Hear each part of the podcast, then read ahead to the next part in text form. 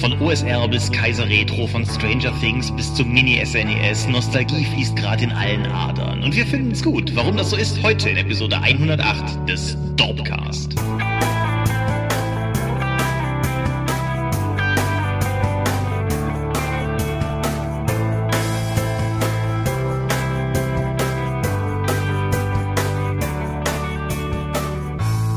Hi und herzlich willkommen zu Episode 108 des Dorpcast. Einmal mehr haben wir uns heute versammelt, um über Dinge zu reden, die mit Rollenspielen zu tun haben. Und wenn ich wir sage, dann meine ich zum einen dich. Michael Skopjomingas, guten Abend. Und zum anderen mich, Thomas Michalski.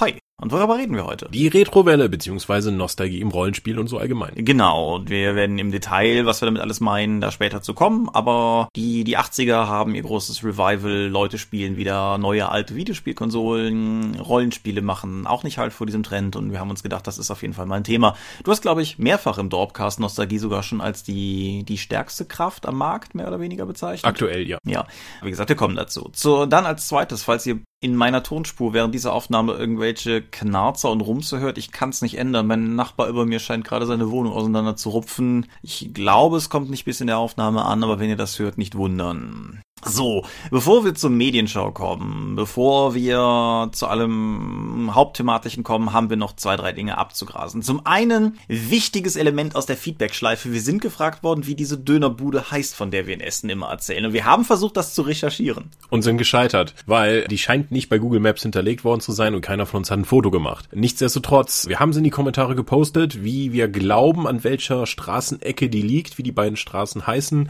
Das ist nicht ganz einfach, weil in der Viehhauser Straße in Essen irgendwie 12 Dönerbuden nebeneinander sind, aber wir glauben, das eingeschränkt zu haben. Genau. Wenn, wenn ihr das bestätigen könnt, schickt uns ein Foto von der Dönerbude und wir sagen, ob es die richtige war oder nicht. Mit euren tränenden, blutunterlaufenden Augen. Genau. Weil so funktioniert das. So, dann preisverdächtige Döner abgehakt, preisverdächtiges Wir in den Mittelpunkt gesetzt. Der Goldene Stefan ist vergeben worden. Ja. 2017, die, die ganzen, sowohl die Nominierten als auch die Preisträger sind bekannt gegeben worden und wir sind nicht leer ausgegangen. Fangen wir mal mit dem Eigenlob an. Wir haben den silbernen Stefan in der offenen Kategorie Bestes Zubehör für ein bis Freunde, ihr Name ist Mensch erhalten. Das ist der zweite metallerne Stefan, edelmetallerne Stefan in Folge, nachdem wir letztes Jahr mit Bronze prämiert wurden für die 1 6 Freunde Geistergauner unter Lunken. Aber in diesem Falle freut es mich natürlich nochmal doppelt, weil der Hintergrund des Abenteuers, also der Meta-Hintergrund des Abenteuers ja halt einfach einer ist, der, der mir, der uns sehr am Herzen liegt. Ja. Aber wir waren ja auch tatsächlich gar nicht hundertprozentig unbeteiligt an diesem Preis. Genau, wir haben dieses Mal ja auch als, man kann es nicht Laudatoren nennen, sondern als Vorleser von einer Liste mit reingewirkt. War das eine Liste, waren zwei Listen? Wir haben zwei Listen gemacht. Ja. Die werden gerade online gestellt. Ich setze einen Link hier drunter. Ich habe explizit drum gebeten, als wir gefragt wurden, ob wir das machen wollen, dass wir nur Kategorien vorstellen, in denen wir nicht nominiert sind, weil die Rollenspielszene ist klein und wir kennen uns alle und so weiter und so fort, aber das war selbst mir ein bisschen viel und insofern, also der Preis ist ein Publikumspreis, da kann keiner was dran tun, aber dennoch, ich wollte da einfach ein bisschen, bisschen Distanz wahren. Ja, nochmal ein Hinweis an die anderen Laudatoren, Schrägstrich, Vorleser. Die Dorp ist kein Verlag. Auch wenn wir schon seit fast 20 Jahren PDFs ins Internet drücken, wir sind kein Verlag. Auch unsere publizierende Tätigkeit ist ja weitestgehend über Print on Demand und ist ja nur zu sagen eine weitere Möglichkeit, unsere PDFs dann auch in gedruckter Form an den Mann zu bringen, weil wir öfters danach gefragt wurden. Ja, technisch gesehen ist tatsächlich der Verlag hinter den 1 6 Freunden Book on Demand Norderstedt. Also Mhm. rein, rein rechtlich gesehen. Aber ja, nein, wir legen halt auch durchaus Wert drauf. Unter anderem auch aus dem Hintergedanken heraus, dass die Dorp ja ehrenamtlich mehr oder weniger alles tut, was sie tut. Und das alles Geld, das wir reinbekommen, wir versuchen wieder in neue Projekte reinzustecken und so. Und wir arbeiten in diesem Sinne gewissermaßen explizit nicht wirtschaftlich und folgen deshalb auch einfach nicht den, denselben Regeln, wie Verlage das tun. Das heißt manchmal, dass wir einfach nicht die Mittel haben, die ein Verlag hat. Und das heißt manchmal, dass wir Freiheiten haben, die ein Verlag nicht hat. Aber das ist auf jeden Fall ein Unterschied. Genau, Gratulation an alle anderen Gewinner, Teilnehmer, Nominierten und an die Vergeber des Preises. Genau, ja. Dann der Hinweis, wenn ihr dies hier hört, ist die Dreieichkon fast vorüber. Wir bleiben unserer Tradition treu und äh, aber diesmal lässt es sich auch einfach nicht vermeiden, weil die Dreieich so nah auf die Spiel folgt. Und wir sind auf der Dreieich, wenn ihr dies am Sonntagmorgen hört und noch zur Dreieich Dreieich kommt, wir sind für Ulysses da, alle beide und andere Ulysses-Mitarbeiter auch. Aber wenn ihr wollt, kommt vorbei, sagt Hallo. Ich habe mir sagen lassen, auf dem Dreieich wird man relativ viel Gelegenheit haben zu quatschen. Das ist eine der entspannteren Cons. Mal abgesehen von den ersten zwei Stunden, nachdem die Türen aufgehen und alle Leute dann zum Stand laufen, um uns irgendwas zu erzählen oder zu kaufen. Danach ist das ein ganzes Stück entspannter. Ja, wunderbar. Ich war noch letzten Samstag bei den Orkenspaltern und wir haben Gloomhaven gespielt. Jenes elf Kilo schwere Brettspiel, das natürlich ein Kickstarter-Projekt war und das einen Legacy-Gedanken hat. Jeder Spieler verkörpert einen Charakter in der Stadt Gloomhaven und Umgebung und man beginnt dann eben in Dungeon Crawler-Manier einzelne Questen anzunehmen. Allerdings ist das Ganze ein ganzes Stück komplexer. Es sind elf Klassen, glaube ich, innerhalb des Grundspiels enthalten. Fünf davon sind von Anfang an spielbar. Die anderen muss man sich im Laufe des Spiels erstmal verdienen und freischalten. Da die in Boxen mit reinkommen, kannst du die auch nach und nach dann erst aufmachen, wenn du die Bedingungen erfüllt hast. Außerdem ist die, das ganze Gelände rund um die Stadt erstmal nur eine relativ leere Karte und je mehr Zufallsereignisse du hast und in der Hauptstory voranschreitest, wirst du dann mit Aufklebern weitere Questorte auf dieser Karte platzieren. Außerdem kannst du den Reichtum der Stadt steigern und noch Einfluss darauf nehmen, wie die Regierung da aussieht, was für Gebäude da noch gebaut werden, um weitere Optionen freizuschalten. Ist ein riesig umfangreiches Teil, wie gesagt, 11 Kilo für die Box und am Samstag haben wir bei den Orkenspaltern achteinhalb Stunden gespielt und das Ganze die ganze Zeit live gestreamt. Cool. Ja, gibt's auch bei denen im YouTube-Kanal dann zu sehen. Wer uns, wir haben vier Szenarien geschafft, das mal anschauen möchte, sei hiermit eingeladen. Ja, sehr cool.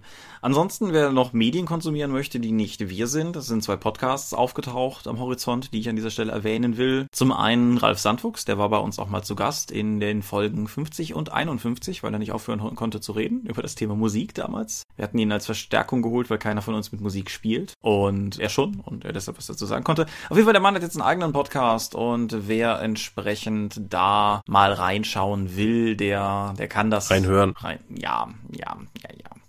Auf jeden Fall, der kann das tun und ich setze einen Link drunter und muss an dieser Stelle gleichzeitig zugeben, dass ich selber noch nicht reingehört habe. Wir haben eben die ersten zwei Minuten gehört, einfach um, also Tonqualität ist gut, aber da endet meine Expertise bisher auch. Ich werde es mir morgen vermutlich während der Arbeit mal im Hintergrund laufen lassen. Aber der Sandfuchs ist ein Urgestein der deutschen Rollenspielszene und ein ziemlich cooler Typ und deshalb denke ich mir, der Podcast könnte sich durchaus lohnen. Also für Stimmungsspieler. Gute Rollenspieler meinst du?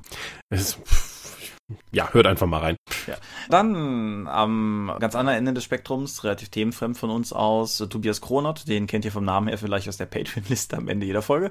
Ist auch ein, Kumpel, ist ein, ist ein äh, Kumpel von mir, von uns und ist auf den Drakons immer zugange und war auch in Hilde zu sehen und hat auch mit mir schon diverse andere Videoprojekte umgesetzt, teilweise ich für ihn, teilweise er für mich. Lange Rede, kurzer Sinn, der Mann ist eigentlich Physiker und macht Dinge mit Atom. Ich werde das nicht näher beschreiben, weil ich mache es garantiert falsch. Und der hat jetzt auch einen Podcast gestartet, den Neutron Podcast, wo es mehr oder weniger genau um alles gehen soll, was irgendwie mit seiner Arbeit oder so zu tun hat. Der macht das primär mit seinem Mitbewohner, dem Lars Rasch, den kennt ihr auch, das ist nämlich der Mitveranstalter der Drakon zusammen mit mir, also Mitorganisator. Und die Idee ist, dass Tobi von seinen Erlebnissen in Forschungsreaktoren dieser Welt und so erzählt und Lars als interessierter Laie gewissermaßen den, den Hörer repräsentierend kluge Fragen stellt und so das Gespräch anleitet. Ich war bei der Aufzeichnung der allerersten Folge dabei, nicht fachlich fachlich relevant, sondern ich habe mehr oder weniger daneben gesessen, auf Wellenformen geguckt und darauf geachtet, dass das so mit der Aufnahme so am Anfang klappt. Also im Prinzip wirklich technische Starthilfe gegeben. Und diese erste Folge ist jetzt als Soft Launch online. Es gibt noch keine richtige Website oder so für das Projekt, aber es gibt entsprechend die Folge in seinem Blog zu hören. Ich setze einen Link hier drunter, könnt ihr mal reinhören, wenn euch das Thema interessiert.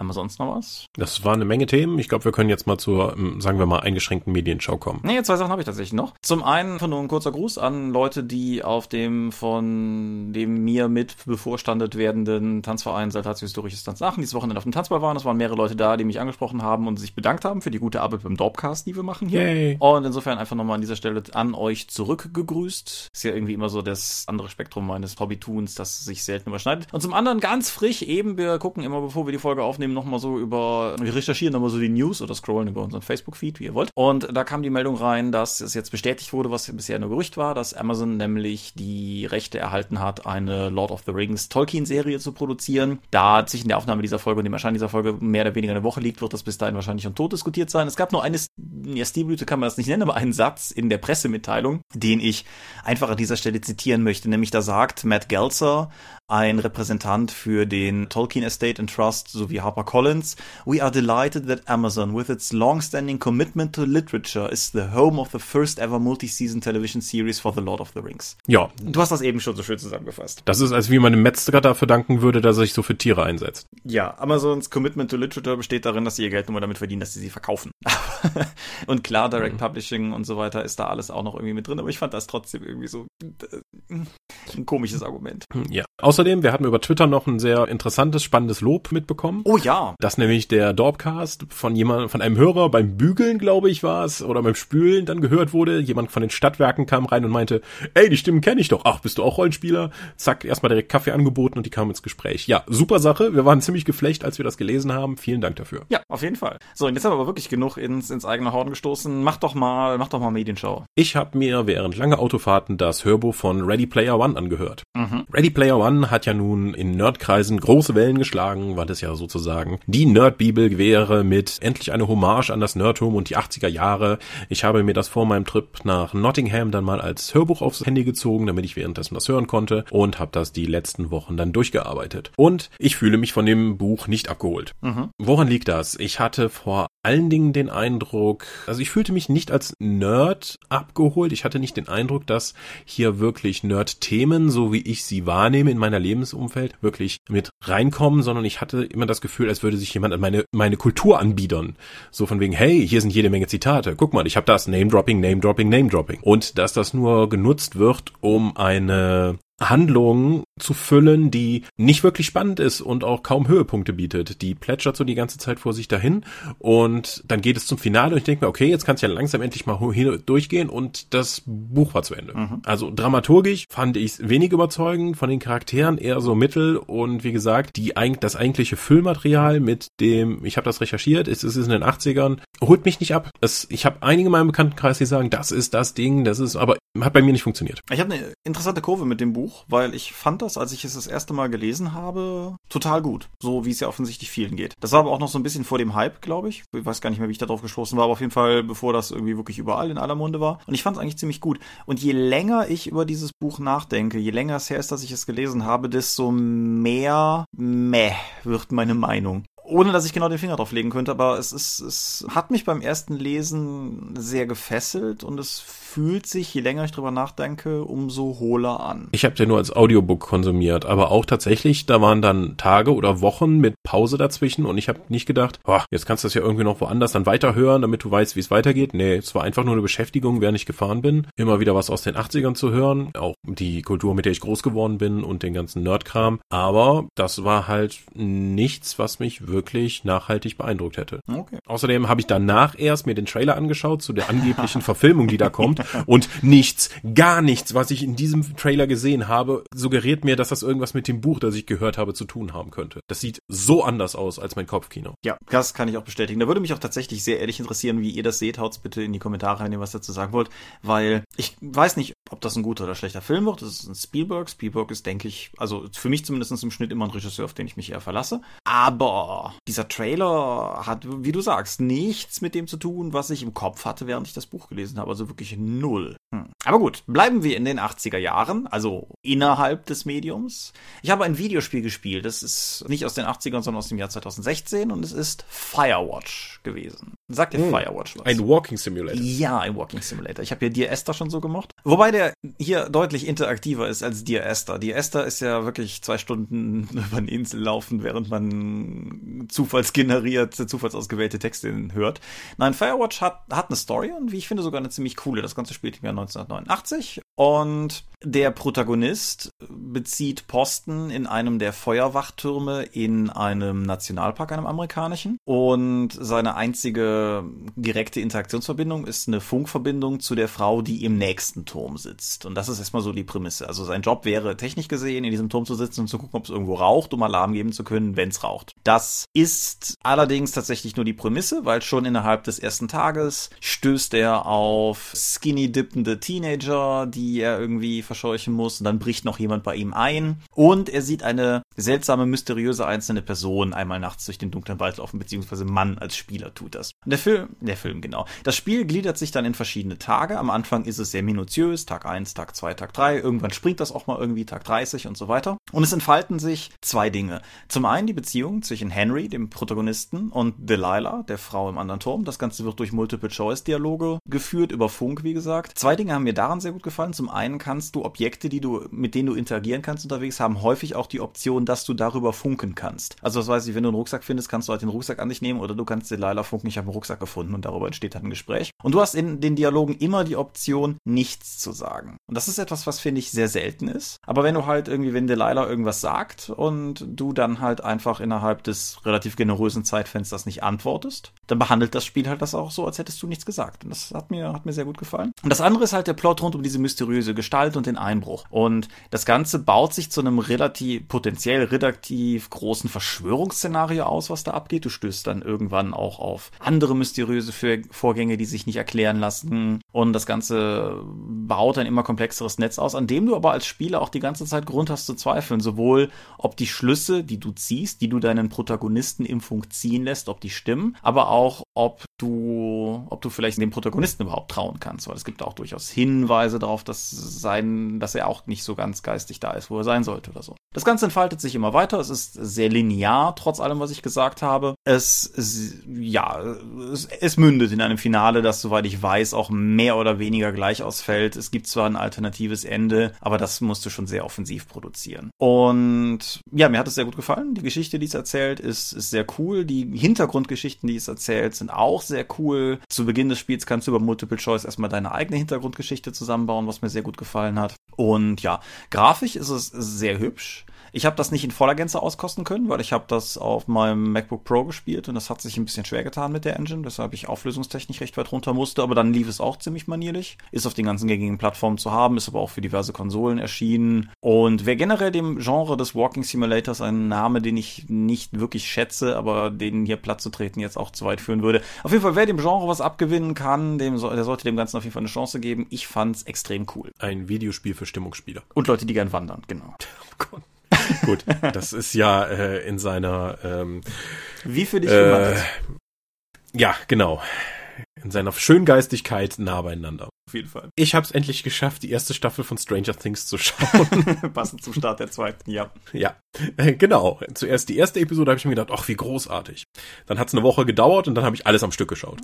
Total super. Großartige Darsteller, eine sehr dichte, sehr schnell erzählte Geschichte. Also es gibt nicht viele Episoden, aber da irgendwie jetzt zu sagen, ah, ich höre mal hier auf und mach dann später damit weiter, geht fast gar nicht. Also ich habe, obwohl am nächsten Tag arbeiten muss, bis ein Uhr morgens dann noch weitergeschaut und entsprechend zerknatert sah ich dann am nächsten Tag im Büro aus. Aber das war's wert. Die Serie hat mich ja sowieso direkt gefangen. Als in den, die, die erste Begegnung, die du mit dem Protagonisten hast, ist, wie sie eine D&D-Runde im Keller spielen. Und das ist, obwohl es Kinder sind, fühle ich mich da so abgeholt, so verbunden mit denen, weil das wirkt so ehrlich und wie eine so richtige D&D-Runde. Auch die ganzen weiteren im Verlauf der Kampagne. D&D und Rollenspiel ist einfach für sie so ein wichtiger Aspekt ihres Lebens. Sie machen die ganze Zeit Referenzen drauf, bringen, ziehen Parallelen zwischen ihrer eigenen Freundschaft und der Gruppenideologie oder bringen ein, Name-Droppen einfach Kram aus D&D-Regelwerken. Es fühlt sich so natürlich an. Das ist so viel näher an der Nerdkultur und aus den 80ern, wo ich noch kein Rollenspiel gespielt habe, einfach total toll. Neben der spannenden Story, die sie da erzählen über ein streng geheimes Forschungslabor mit hunderten Angestellten in einem, neben einer kleinen Stadt und keiner, worüber keiner zu wissen scheint.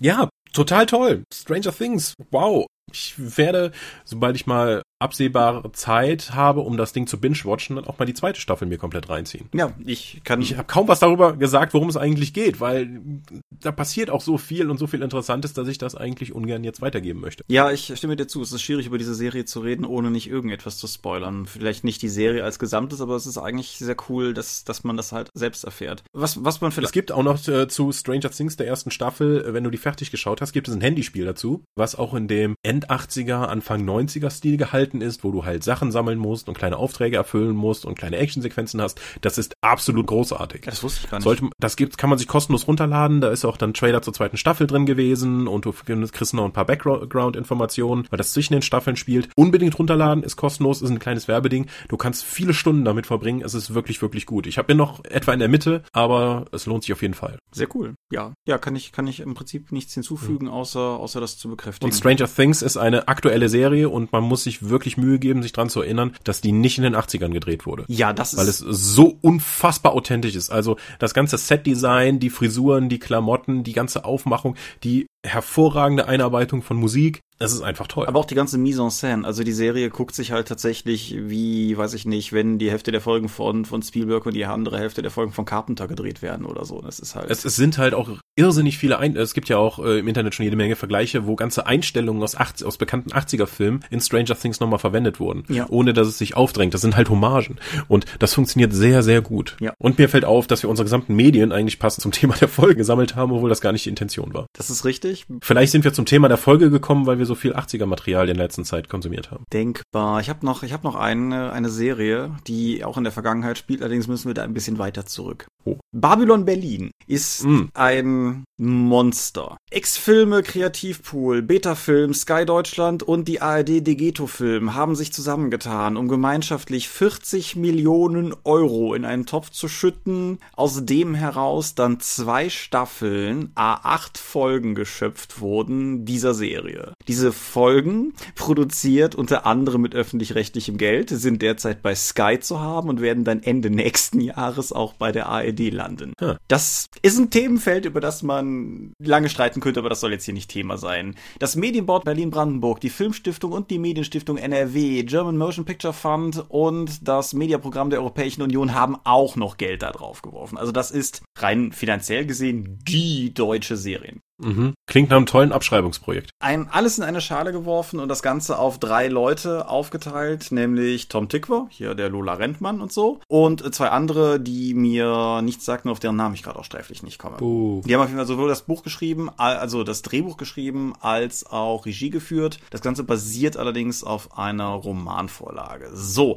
weit ausgeholt. Was ist das Ganze? Das, die Geschichte führt uns in die Weimarer Republik. Und zwar erfrischend nicht in die Weimarer Republik als bald kommen die Nazis, sondern tatsächlich als eine Epoche auf eigenen Füßen. Und das war bereits der Punkt, wo ich neugierig wurde, weil die Macher waren auch ganz stolz, dass in der ersten, ersten Staffel ein einziges Mal der Name Hitler genannt wird und da im Zuge eines Witzes. Und ja, die Serie gibt sich ein unfassbares Maß an Mühe, diese Epoche irgendwie glaubhaft lebendig werden zu lassen. Im Mittelpunkt der Handlung steht ein Kölner Kommissar, Gerion Rath, der nach Berlin kommt, um, um da zu ermitteln. Er ist von der Sitte, kein, kein Mordkommissar oder so, er ist von der Sitte und er ist auf der Suche, das kriegt man in der ersten Folge raus, zumindest unter der Hand auf der Suche nach einem Film, der offensichtlich gedreht wurde bei einer anrüchigen Tätigkeit, an der hohe politische Personen beteiligt gewesen sein sollen. Und das ist insofern auch ganz spaßig, weil wenn man so ein bisschen drüber nachdenkt, Oberbürgermeister von Köln aus der Zeit, das ist dann Konrad Adenauer. Aber auf jeden Fall, er beginnt halt zu ermitteln, er gerät immer weiter in dieses äh, Berliner Netz von, von Abgründen. Die Serie heißt nicht umsonst Babylon Berlin. Also es ist äh, an allen Ecken und Enden sehr abgründig. Und es gibt im Kern ein einziges Ding, was mich von der Serie sofort überzeugt hat. Und zwar, du kennst das vielleicht auch, es gibt so eine Art, wie deutsche Schauspieler in deutschen Filmen spielen. Das ist so irgendwie immer mit einem Hauch von Theaterkultur drin. Wenn du vergleichst, wie, wie amerikanische Schau, das ist das, was Leute gerne an amerikanischen Filmen auch so kritisieren, so man versteht das gar nicht richtig, die sprechen so undeutlich. So diese, diese ganze Kultur dahinter. Und das hat Babylon Berlin für mich gar nicht gehabt. Die Leute klingen, wie Menschen reden. Natürlich nicht, wie wir heute reden. Das Weimarer Republik ist lange her. Aber es klingt halt einfach überzeugend. Es klingt nicht wie Drehbücher, wenn die Leute miteinander reden. Und ich kann immer noch nicht den Finger drauf legen, woran es liegt. Ob es einfach der, der TÜV-Einfluss ist, der sich vielleicht doch das eine oder andere bei seinen amerikanischen Projekten abgeguckt hat oder so oder mitgenommen hat. Keine Ahnung. Aber auf jeden Fall, die Serie guckt sich unglaublich gut einfach runter. Die ganze Ausstattung ist top, was bei dem Geld, was draufgeworfen wurde, durchaus nachvollziehbar ist. Es ist halt zum Beispiel cool, wenn du, wenn du in der Serie Häuserschluchten von Berlin der 20er Jahre siehst, dann ist das halt kein CGI, sondern sie haben da mehrere von gebaut in voller Größe. Wow. Und das ist halt, das ist halt schon wirklich auch beeindruckend. Es, es, es funktioniert alles sehr gut. Die Geschichte, die erzählt wird, ist relativ wirr, aber auf eine gute Art und Weise. Also sie, sie schaffen es eigentlich die ganze Zeit, dass der Deckel irgendwie drauf bleibt, dass du weißt, wer welche handelnde Person ist, wie die miteinander irgendwie im Bund sind. Es sei denn natürlich, du kriegst was Neues raus, aber es ist im Prinzip immer alles klar, was passiert. Es ist halt nur insgesamt relativ komplex. Und das ist die erste Staffel mit den ersten acht Episoden. Deren Ausstrahlung endete am 3. November. Am 10. November begann die Ausstrahlung der zweiten Staffel, weshalb ich zu der dann relativ bald auch was sagen kann. Aber hm. dieses ganze, dieses ganze auf Veröffentlichungskonzept erschließt sich mir nur so halb. Also es kommen jede Woche, glaube ich, zwei Folgen und das machen sie jetzt halt bis zum Ende und die 16 Staffeln kommen am Stück, weil sie die auch am Stück produziert haben. Aber es sind 16 Staffeln? 16, 16 Folgen in zwei Staffeln.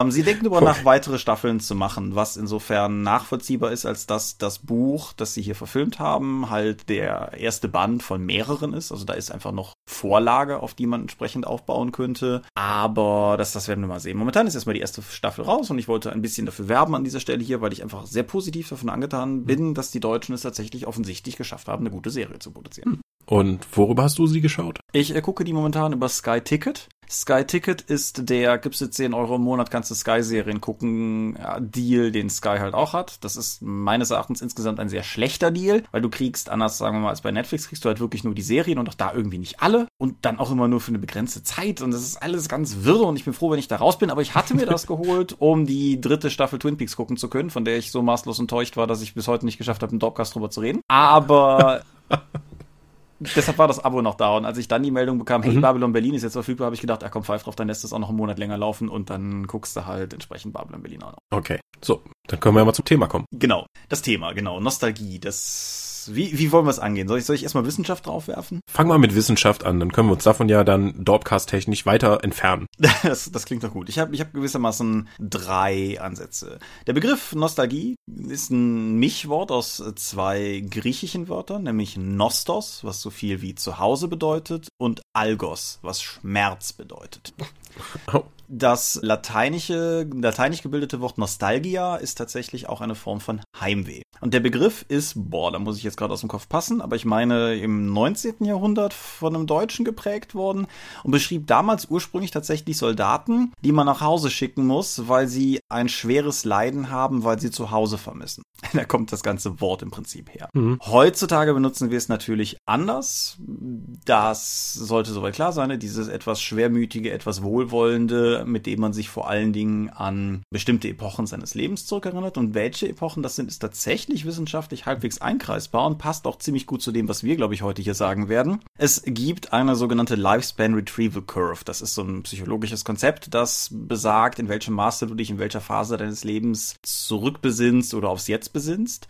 Und es gibt einen sogenannten Reminiscence Bump da drin. Der ist gröber betrachtet, so vom 10. bis zum 30. Lebensjahr oder etwas extrem extremer noch ausgeprägt vom 15. bis zum 25. Lebensjahr. Und das ist eine Phase in der Entwicklung eines Menschen, in der besonders viele Erinnerungen abgelegt werden. Das ist eine Phase, wenn Leute autobiografische Erinnerungen haben, sind die mh, sehr vermehrt in diesem Zeitraum ihres Lebens zu finden. Und das kombiniert mit der Tatsache, dass wir dazu neigen, positive Erinnerungen zu bewahren und schlechte zu versuchen, irgendwie beiseite zu räumen. Das ist das Phänomen, das jeder, der beim Bund war oder im Zivildienst war, das mutmaßlich bestätigen kann, weil irgendwann erzählen Leute nur noch die lustigen Anekdoten und erinnern sich nicht mehr an den Mist, den sie dabei hatten. Wenn du beides halt miteinander kombinierst, dann hast du auch relativ schnell eine grobe Idee, wie es dazu kommt, dass wir gerade, auch zum Beispiel für uns jetzt mit 80er und 90er Jahren, so viele positive Erinnerungen an genau diese Zeit bewahren. Und zu guter Letzt, warum tun wir das überhaupt? Es gibt die Theorie, dass das Bewusstsein in dem Versuch überhaupt dieses Konzept des Selbst zu bauen für sich, um halt auch philosophisch, um klarzumachen, was ist man eigentlich, arbeitet man halt sehr viel mit, mit Erinnerungen. Wir sind halt die Summe unserer bisherigen Taten. Und das mischt sich da halt irgendwie sehr massiv rein, weil wir in der Summe unserer Taten vor allen Dingen aus diesem Zeitraum schöpfen. Und deshalb ist halt sehr viel, was uns prägt, in diesem Zeitraum zwischen dem 10. und dem 30. Lebensjahr zu finden. Und das ist dann im Prinzip auch egal, ob du eher so klassisch philosophisch rangehst, irgendwie hier Heraklit, Panterei, man kann nicht zweimal an derselben Stelle im Fluss und so weiter und so fort. Oder aber auch wirklich einfach biologisch atomar oder so betrachtet, weil statistisch gesehen hat sich dein kompletter Körper, alles was du bist, innerhalb von fünf Jahren einmal erneuert. Denn nach fünf Jahren ist kein Atom in deinem Körper mehr das Atom, das es vorher war. Insofern sind wir eigentlich so eine Art Durchgangsrotationsding von Atomen, die sich halt zusammensetzen, um unsere Substanz zu bilden. Und der geistige Prozess zu versuchen, daraus irgendwie halt ein, ein Gesamtgebilde zu schaffen, basiert über Erinnerungen. So, das die, das habe ich im Studium gelernt, ne? Studium der Philosophie. So, das ist Nostalgie. Und was nützt uns das? Ist ja wahrscheinlich nichts. Ja, du,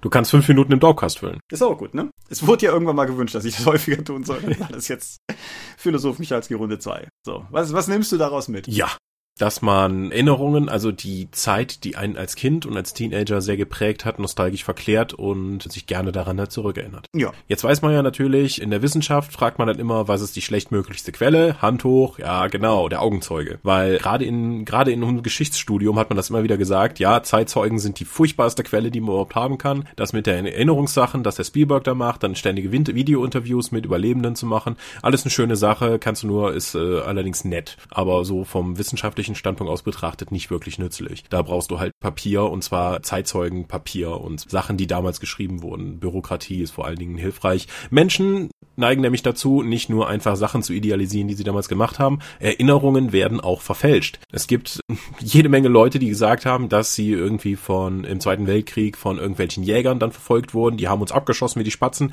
Das ist nur nie passiert. Trotzdem gibt es dann auch, wenn sich halt die alten Leute das dann gegenseitig oft und lang genug erzählt haben, dass das damals so gewesen ist, bist du irgendwann tatsächlich fest davon überzeugt, dass es so gewesen wäre. So kann man sich auch heute dann noch irgendwie schönreden, dass man Mask ja damals ganz gut gefunden hätte und wenn man heute eine Episode davon auf YouTube schaut, schaut man die Arme überm Kopf zusammen und fragt sich, was zur Hölle einen geritten haben könnte, diesen Schrott damals gesehen zu haben. Ja, auf jeden Fall. Drei Dinge noch dazu, nämlich zum einen, es gibt Untersuchungen, die besagen, dass Augenzeugen jetzt bei Verbrechen, also Dinge, die tatsächlich zu dem Zeitpunkt erst ganz akut zurückkommen, oder bei Verkehrsunfällen oder so, zu dem Zeitpunkt, an dem sie zum zweiten oder dritten Mal denselben Bericht einer neuen Person berichten, sind sie schon nicht mehr quellenakkurat, weil wir Menschen erzählen Geschichten und bauen uns Kontexte im Kopf und dadurch, wenn du beim dritten Mal angekommen bist, dass du entsprechend das berichtest, hast du schon angefangen, das Ganze in ein Narrativ einzuordnen und dann fängst du schon an, Dinge falsch wiederzugeben. Das ist die eine Sache. Und äh, ich habe drei gesagt, eine dritte weiß ich gar nicht mehr. Und das andere ist, es gibt den äh, Mandela-Effekt, also der Effekt, der teilweise dazu führt, dass Leute in Gruppen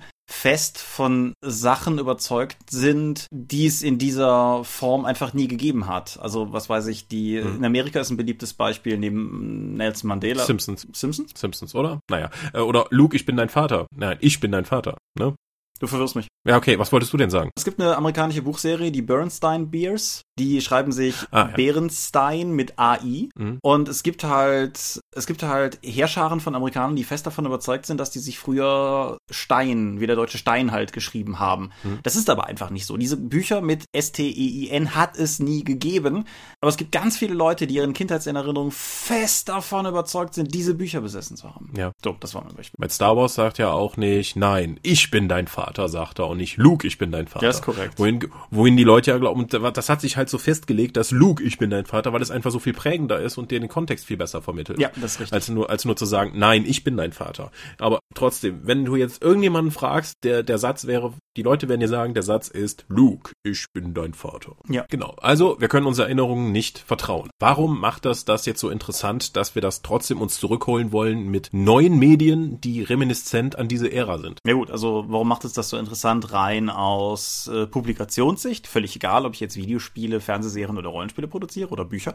Es ist halt interessant, weil der Markt einfach da ist und weil er verlässlich da ist, weil Nostalgie ein dem Menschen inhärentes Konzept ist, das rein psychologisch gesehen immer funktionieren sollte. Du musst halt mit den Epochen gehen. Für die, es ist halt immer generationsabhängig. Die Millennials werden jetzt auf eine andere Epoche nostalgisch anspringen als wir, so wie wir nicht nostalgisch auf Dinge reagieren, auf die unsere Eltern nostalgisch reagiert haben. Aber da ist der Markt immer. Ja, Disco Revival, völlig unverständlich für uns, weil wer will denn das wieder haben? Leute, die damit groß geworden sind, drei, 35 bis 40 Jahre später sagen, hey, Disco. Ja. Ist jetzt aber auch schon durch. Im Rollenspielmarkt können wir es ja auch sehen. Wir hatten die Oldschool Renaissance. Ja. OSR, und die ist ja eigentlich durch. Ja. Das war aber nur die, die frühen 80er bis Mitte 80er. So, das waren die, die, die erste Welle. Jetzt kommt aber nochmal Kram zurück, der nicht mal unbedingt auf diesen Spielen basiert, sondern auf die Epoche, in der sie rausgekommen sind. Wir haben ja auch über die Annies letztes Mal noch geredet und das Tales from the Loop da total abgeräumt hat. Ja. Warum hat es das? Es ist ein Rollenspiel, in dem man Kinder in den 80ern spielt. Und zwar in einer Steven Spielberg-artigen Filmwelt, die, die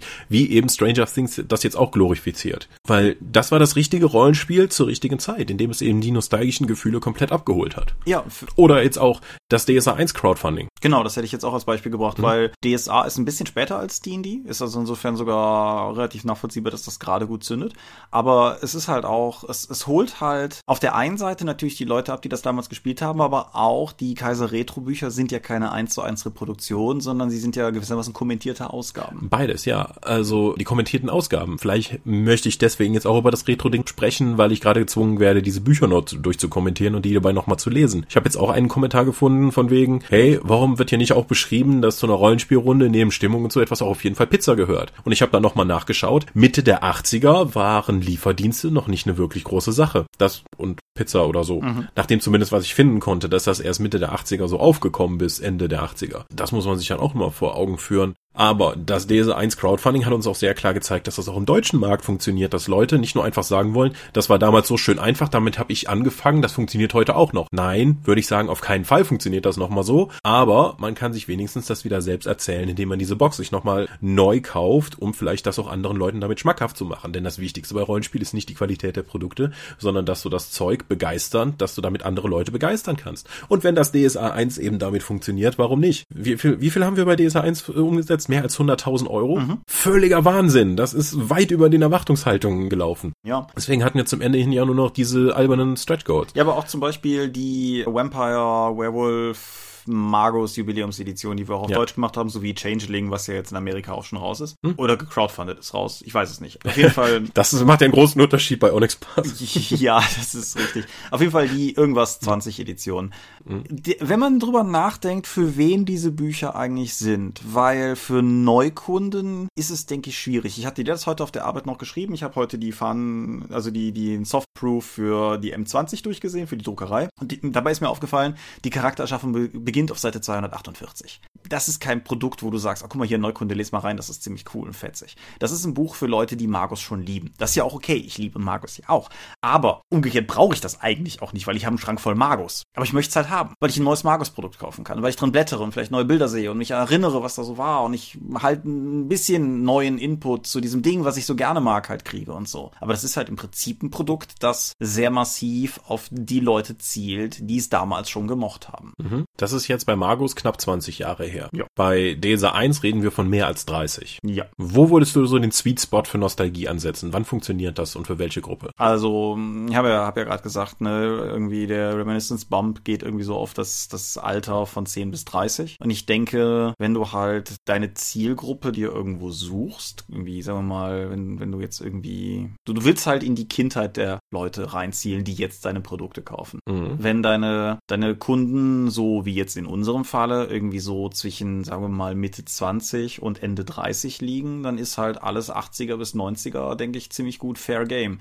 Dass wir in die 90er vorstoßen, ich hatte jetzt die, die World of Darkness Sachen genannt, aber zum Beispiel auch ganz anderer Markt. Äh, Nintendo macht das gerade sehr geschickt. Die haben zuerst das NES in Classic Mini rausgebracht, wobei rausgebracht ein großes Wort ist für die geringe Zahl von Konsolen, die sie hergestellt haben.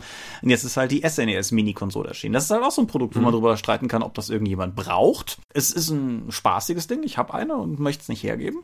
Aber ich habe halt auch noch ein Super Nintendo da stehen. Aber das ist halt genau, das sind, wir haben im Urlaub hatten wir Achims SNES Mini mit und es ist halt irgendwie schon einfach geil, um mal eine Runde Mario Kart zu spielen. Das alte 16-Bit Mario Kart. Und das ist halt auch genau das. Wenn du das heute einem Neukunden in die Hand drückst, denkt er sich halt auch, was wollt ihr von mir? Ist das eigentlich ein neues Phänomen, dass du die Nostalgie-Popkultur dann nochmal aufleben lässt, um das nochmal neu zu verkaufen? Das habe ich mich im Vorfeld der Folge auch gefragt. Ich bin mir ehrlich unsicher. Hast du ein Beispiel in die eine oder andere Richtung? Ich kann es dir noch nicht sagen. Ist es einfach durch die Medialisierung der Popkultur? In, seit den acht, ich meine, im stärksten glaube ich in den 80ern losgetreten. War das auch schon in den 70ern so? Shaft, dass das dann nochmal wiedergekommen ist? Das gab ja dann auch Remakes. Aber ich glaube, je stärker die mediale Ver äh, Verknüpfung ist, desto mehr Ansatzpunkte hast du und desto besser funktioniert das auch mit dem, mit dem Retro-Nostalgie-Zeug dann einfach 30 Jahre später, weil du auf einfach viel mehr Kram zurückgreifen kannst. Ja, ich denke. Ich meine, Netflix, ich gucke ja momentan auch sehr begeistert äh, auf Netflix Voltron, die Zeichentrickserie, zu der ich null nostalgische Bezug habe, weil das ja, glaube ich, niemals in Deutschland gelaufen ist oder ich zumindest nicht gesehen habe.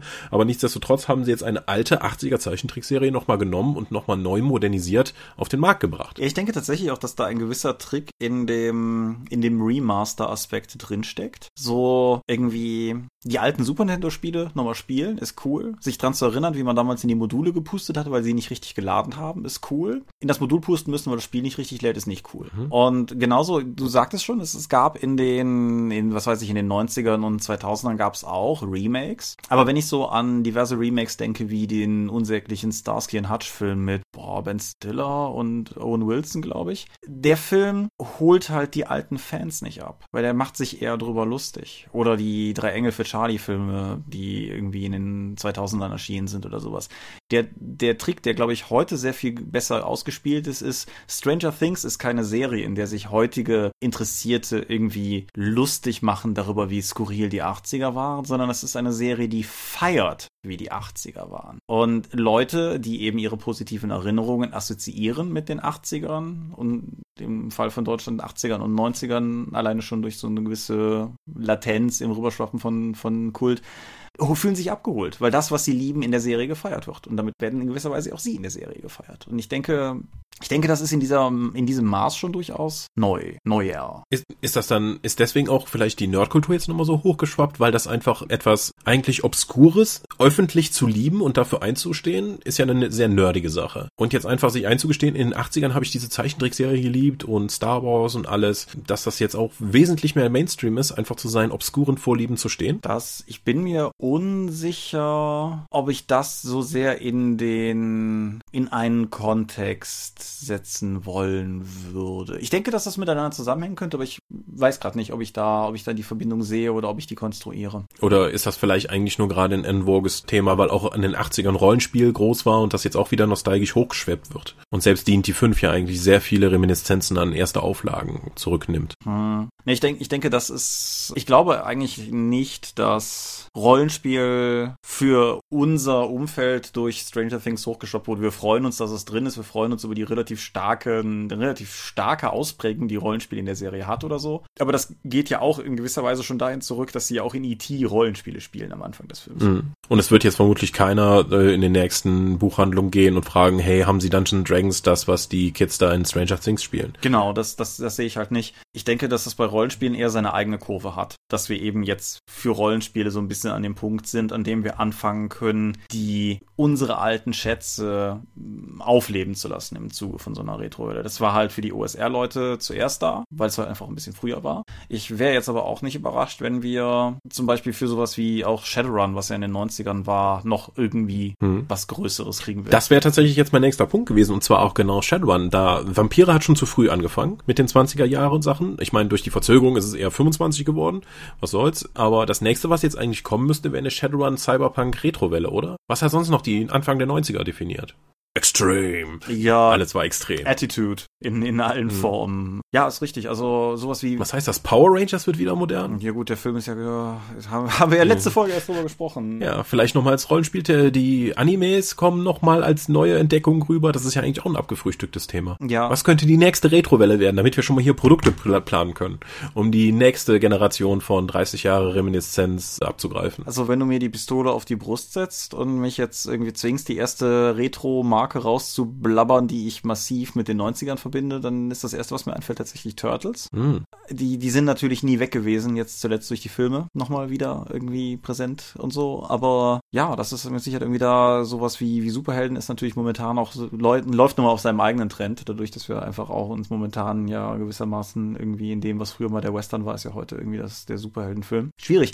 Aber Trends raten ist schwierig. Wenn wir das besser könnten, wären wir reich. Ja. Und es funktioniert halt auch nicht zwangsläufig so, dass du einfach sagst, was war denn vor 30 Jahren, dann machen wir jetzt genau das. Du musst halt auch, du musst halt irgendwie die das richtige Maß an, an Zeitgeist oder so, denke ich, einfach mitnehmen, damit das in irgendeiner Form greifen kann. Knifflig. Hm. Hast du einen Vorschlag? Also Shadowrun war auch nie weg, ne? Deswegen, das kann nicht wiederkommen. Außer vielleicht mit einer Shadowrun-Edition, die halt Nee, die, äh, Shadowrun hatte immer scheiß Regeln. Das, man kann nicht irgendwie sagen, dass das jetzt mit weniger Regeln zurückkommt. Aber vierte Edition Shadowrun, das vollfarbige Grundregelwerk, das zweite, das sie gemacht haben, was auch bei Pegasus mhm. rausgekommen ist, hat vorne ja. drauf dieses hippe, moderne Shadowrun 4 Cover gehabt und wenn du es aufschlägst auf dem Schmutztitel, hatte das das Shadowrun 2 Cover. Mhm. Und oh, wie habe ich das gefeiert. ja, also, das ist auch immer noch ein starkes Cover, weil es einfach so viel vermittelt. Es ist halt auch eine starke Ästhetik einfach, die da dran hängt. Mhm. Also ich denke, ich denke, Cyberpunk ist durchaus was, wo ich mir vorstellen könnte, dass das in den nächsten Jahren nochmal Schub kriegt, weil wir, es erfüllt im Prinzip zwei Kriterien. Zum einen befindet es sich in diesem zeitlichen Sweet Spot und zum anderen ist es auch momentan eine gute Zeit für Dystopien. Ja, aber hat sich der Cyberpunk nicht selbst überholt, weil eigentlich nicht nur die Dystopie aus dem Cyberpunk wahr geworden ist in vielen Teilen, sondern es ist stellenweise auch schon viel schlimmer und keinen interessiert. Es gibt halt, es gibt halt zwei Varianten, wie du das Ganze angehen könntest. Entweder du wählst eine Form der Modernisierung, wo ich dir jetzt nicht sagen könnte, wie das aussieht, aber das ist ja auch weniger unser Ding. Oder du machst zum Beispiel das, was der Sprawl macht, dessen Crowdfunding durch sein dürfte, wenn diese Folge erscheint. Mhm. Der ja im Prinzip genau das macht. Der sagt ja auch, oder die sagen ja auch relativ klar, auch in dem Interview zum Beispiel, was hier mit Carsten Damm geführt wurde. Wir hatten das noch geführt. Teilzeithelden. Ja, genau. Der ja auch mehr oder weniger sagt, der Sprawl ist 80er Jahre Cyberpunk. Das ist nicht 2017er Cyberpunk. Und ja, also wenn, wenn sich eine starke Marke fände, also sagen wir, wir bekämen eine, eine Blockbuster Neuromancer-Verfilmung oder sowas. Oh ja, dann auf jeden Fall. Heute würde das vermutlich als Serie umgesetzt werden. Auch denkbar, ja. Mhm. Ja, was vielleicht zu einer, zu einer interessanten Nebenfrage insgesamt führt, wie stehst du zu diesem ganzen Nostalgieaspekt in allen Ebenen, sowohl als Konsument als auch als Produzent? Ich kann mich dem absolut nicht entziehen. Mhm. Ich habe auch ein Super Nintendo Mini mir noch bei einem Kumpel, der mehrere bestellt hat und dann mehr geliefert hatte, habe ich mir noch schnell eins besorgt. Das liegt aber noch nicht angeschlossen, das liegt schon seit Wochen jetzt nicht angeschlossen bei mir rum, wo ich mir die ganze Zeit vornehme, jetzt endlich mal Mega Man X und andere Titel daraus zu spielen. Oh, Mega Man X ist so gut. Oh ja. Ach, Danke. Ja, also einfach nochmal, ich habe ja auch das Rogue Trader Regelwerk jetzt bei Games Workshop mitgenommen. Mhm. Das ist ja auch ein 80er Ding. Und ich habe eine wahnsinnige Freude gehabt, das zu lesen, auch wenn ich heute sagen müsste, das will ich nie wieder so spielen. Und mein Gott, ist das Artwork clunky. Aber einfach diese Ursprünge des Hobbys nochmal mitzubekommen, sich nochmal zu erinnern, wo wir eigentlich hergekommen sind und was heute die Qualitätsansprüche sind, das finde ich auch schon sehr wertvoll. Einfach auch in Nostalgie zurückzublicken, zu sagen zu können, das ist heute schon besser, aber das war damals schon mal um, schon mal toll, weil einfach nur auf das Werk zu blicken bringt's ja nicht. Du musst ja schon eine Verknüpfung mit ihm haben, um auch die nostalgischen Empfindungen daran zu bekommen. Ja. Und damit reflektiert man ja auch über sich selbst und was man seitdem erreicht hat und auch wie man sich weiterentwickelt hat.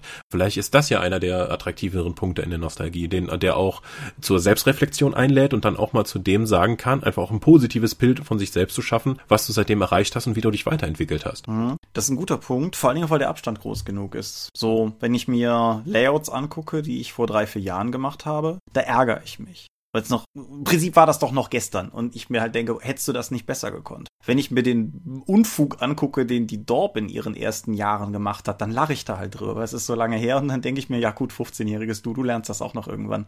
Ich denke, das, das hat vielleicht auch so, so einen gewissen Aspekt daran. Es gibt aber auch durchaus ja die Möglichkeit, du sagtest schon irgendwie, du würdest das mit solchen Regeln nicht mehr spielen wollen. Klar. Es gibt aber natürlich auch die Möglichkeit, so ein bisschen zu versuchen, Look and Feel von damals und heute zusammenzuführen. Wir haben Tales from the Loop genannt, wobei das ja eher ein modernes Spiel in einem 80er-Jahres-Setting mhm, ist. Genau. Wir haben aber auch beide wie blöde Geld auf Forbidden Lands geworfen.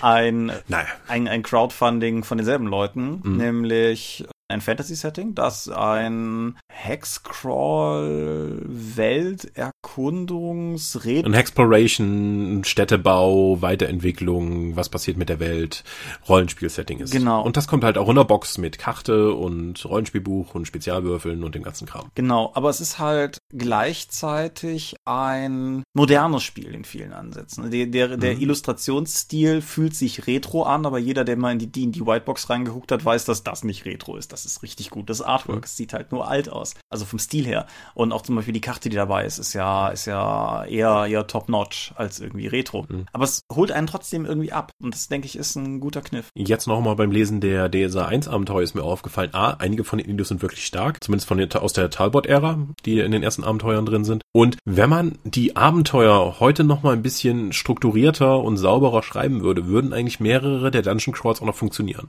Also nicht das Schiff der verlorenen Seelen und die sieben magischen Kelche, die sind fast durchgängig nicht zu retten. Sieben Kelche, sieben ah, Elche.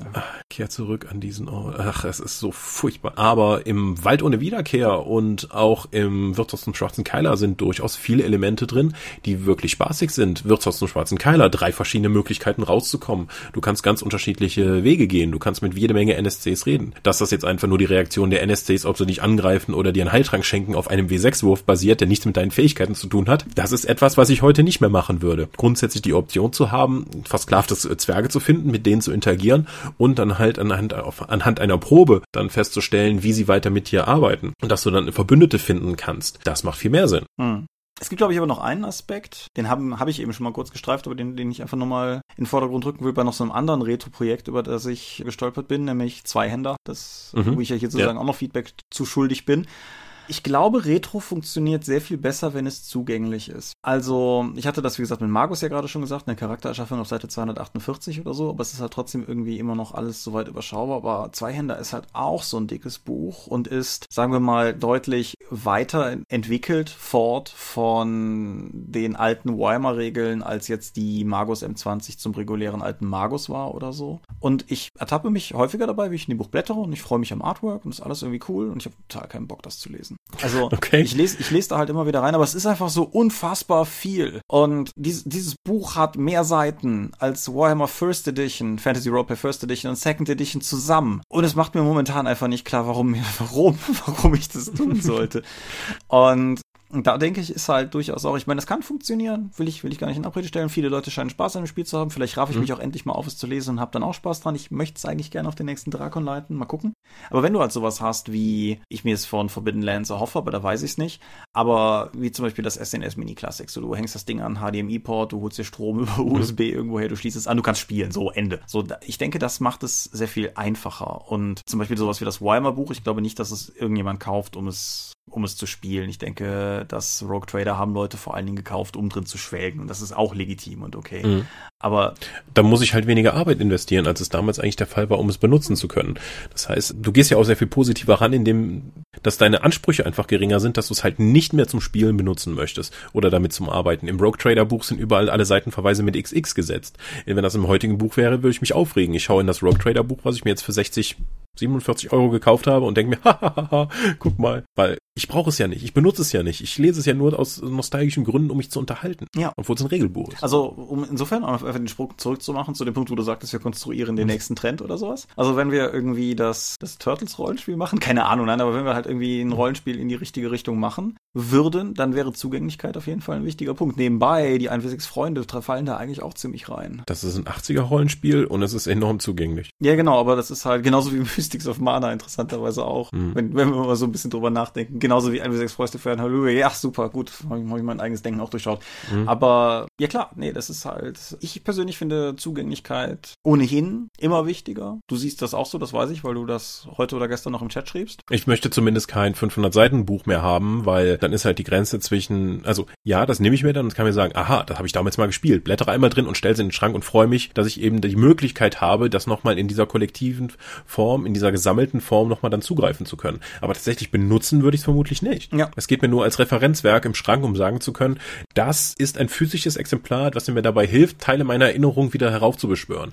Wie im Film Butterfly-Effekt, wo der dann einfach durch das Filmalbum geht, um seine Erinnerungen tatsächlich nochmal reinzugehen. Das kann ich nicht, aber ich kann zumindest meine Erinnerungen wieder in meinem eigenen Geiste nochmal lebhafter voraustreten lassen, indem ich mir dieses entweder Originalding oder, wenn das nicht mehr verfügbar ist, auch diese Retro-Ausgabe dann nochmal zu nehmen, die es mir dann noch vermutlich ermöglicht, auf so viel mehr Erinnerungen zurückzugreifen und damit mir der, das ist ein wichtiger Teil der Nostalgie, Teile meiner Erinnerungen wieder aufleben zu lassen, und zwar an den positiven Erinnerungen. Meine Erinnerungen. Es geht nicht nur um das Produkt, es geht vor allen Dingen um mich und ich benutze das nur als Mittel, um die Erinnerungen, die ich daran habe, nochmal aufleben zu lassen und eine positive Zeit für mich nochmal frisch ins Gedächtnis zu rufen. Würdest du sagen, dass Nostalgie etwas ist, du sagtest jetzt gerade, es geht um dich, würdest du sagen, dass Nostalgie etwas ist, was Masseneffekt braucht oder funktioniert das auch singulär? Ich denke, das ist vor allen Dingen etwas Persönliches. Da wir aber darüber reden, die meisten nostalgisch erklärten Massenphänomene, die wir haben, beruhen eben auf popkulturellen Sachen, die total mega gehypt und vogue waren in der Zeit, wo wir auch jung waren. Sowas wie Warhammer war zumindest in den Nerdkreisen ja einfach das Ding. Die Turtles, D&D, ja, das haben halt viele Leute da mitbekommen. Es waren halt keine Randthemen. Wenn das vermutlich damals ein Randthema war, werden sich heute zu wenig Leute finden, um das wieder aufleben zu lassen. Mhm.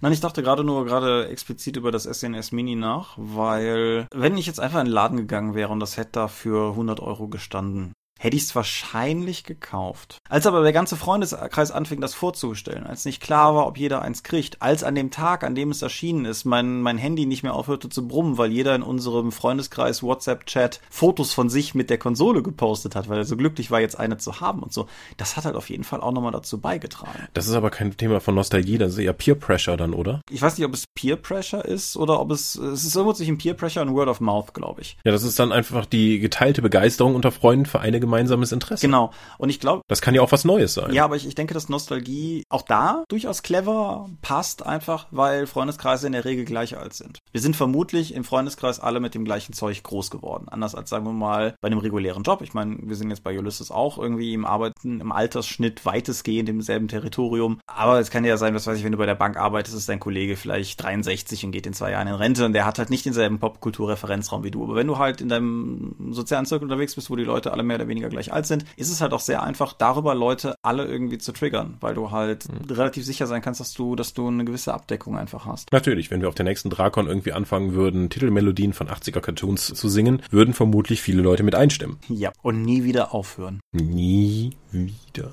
Da können wir dann auch dann wieder in 30 Jahren nostalgisch drüber reden oder nächstes Jahr. Weißt du noch auf der einen Drakon, wo wir die ganze Nacht 80s Cartoons mitgesungen War das haben? Das letztes Jahr, ja.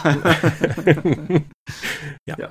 Ich glaube, wir haben weitestgehend einen ganz guten, ganz guten Bogen gespannt. Was meinst du? Ich denke auch. Also. Außerdem ist die Stunde voll. Das ist auch richtig, ja. Wir können, wir können ja einfach nochmal nicht derbe überziehen. Insofern Nostalgie, coole Sache. Ich stimme dir dazu. Also ich kann mich da auch überhaupt nicht entziehen. Ich will mich dabei ehrlich gesagt auch gar nicht entziehen. Mhm. Das ist so ein bisschen wie mit Targeted Advertising. So, ja, es ist total fies, dass ihr meine Daten meint, um mir zielgerichtete Werbung zu geben, aber andererseits ist es zielgerichtete Werbung. Hey, es funktioniert.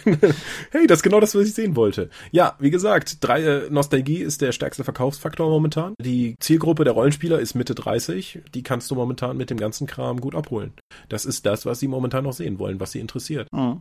Cool. Was uns zum Sermon führt. Wir sind die Dorp. Wir sind das Digitalisat eines Freundeskreises und man findet uns online unter www.die-dorp.de. Wir bringen neben dem Dorpcast auf der Dorp-Webseite auch Rollenspiel-Downloads zu eigenen und fremden Systemen und manchmal veröffentlichen wir manche davon auch als Buch. Dorp TV berichtet vor allen Dingen von Cons und Messen unter youtube.com slash die Dorp. Wir sind auf Google+, Facebook und Twitter, at die Dorp geht an den Tom, at Seelenworte geht an mich. Seelenworte ist auch der Name meines Blogs und meines Instagram-Accounts. Wir veranstalten die Drakon, die kleine und sympathische Pen-Paper-Convention in der Eifel, das nächste Mal vom 12. bis 15. April. Die offizielle Webseite dazu gibt es auf drakon.contra.de. Möglich wird das alles durch eure eure milden Spenden auf Patreon. Paywalls haben wir keine, aber weitere Infos gibt es unter patreon.com slash die Dorp. Ein neuer Sermon. Genau. Ich habe gedacht, wir können das ja mal ein bisschen variieren hier. Eine Digitalisierung. Interessant. Ja, Thomas, danke für diesen interessanten Einblick wissenschaftlicherweise und Diskussionsweise in Sachen Retro-Nostalgie. Ja. Ich glaube, es war eine der theoretischsten Folgen, die wir seit langem hatten. Ich hoffe, ihr hattet Spaß daran und habt was mitgenommen und werdet in einigen Jahren nostalgisch auf diese Folge zurückblicken. Mit Sicherheit. Vielen Dank fürs Zuhören. Wir hören uns und sehen uns auf der Dreieichkon. Bis denn. Adieu und ciao, ciao.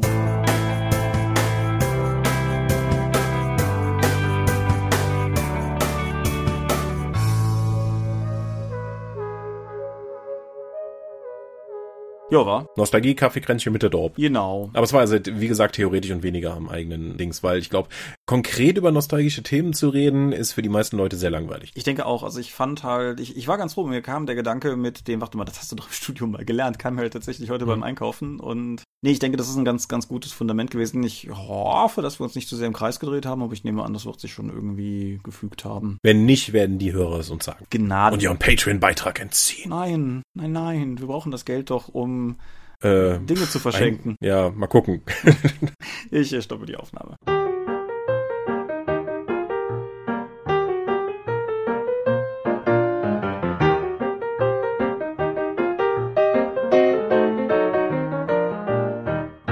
Die Dorb und der Dorbcast werden in ihrer Form durch eure Unterstützung und Spenden auf Patreon finanziert. Unser besonderer Dank gilt dabei wie stets den Dorp Ones, also jenen, die 5 Dollar oder mehr spenden. Und im Monat November 2017 sind das 8088, Lambert Benke, Gerrit Bonn, Tobias Kronert, Daniela, Dorifer, Michaela Fege, Marcel Gehlen, Granus, Dominik Ladek, Heinrich, Isambard, Lightweaver, Michael L. Jägers, René Kulik, Angus MacLeod, Moritz Melem, Mofte, Orkenspalter TV, Philipp Picker, die RuneQuest Gesellschaft, Ralf Sandfuchs, Jens Schönheim, Alexander Schendi, Bentley Silberschatten, Stefan T., Tannelorn.net, Technosmurf, Teichdragon, Stefan Urabel, Xeledon und Marco Zimmermann.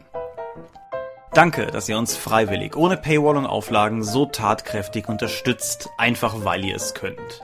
Wenn ihr wissen wollt, wofür das Geld im Detail ausgegeben wurde, ist auf patreon.com slash die auch gerade ein Artikel dazu online gegangen. In diesem Sinne, danke.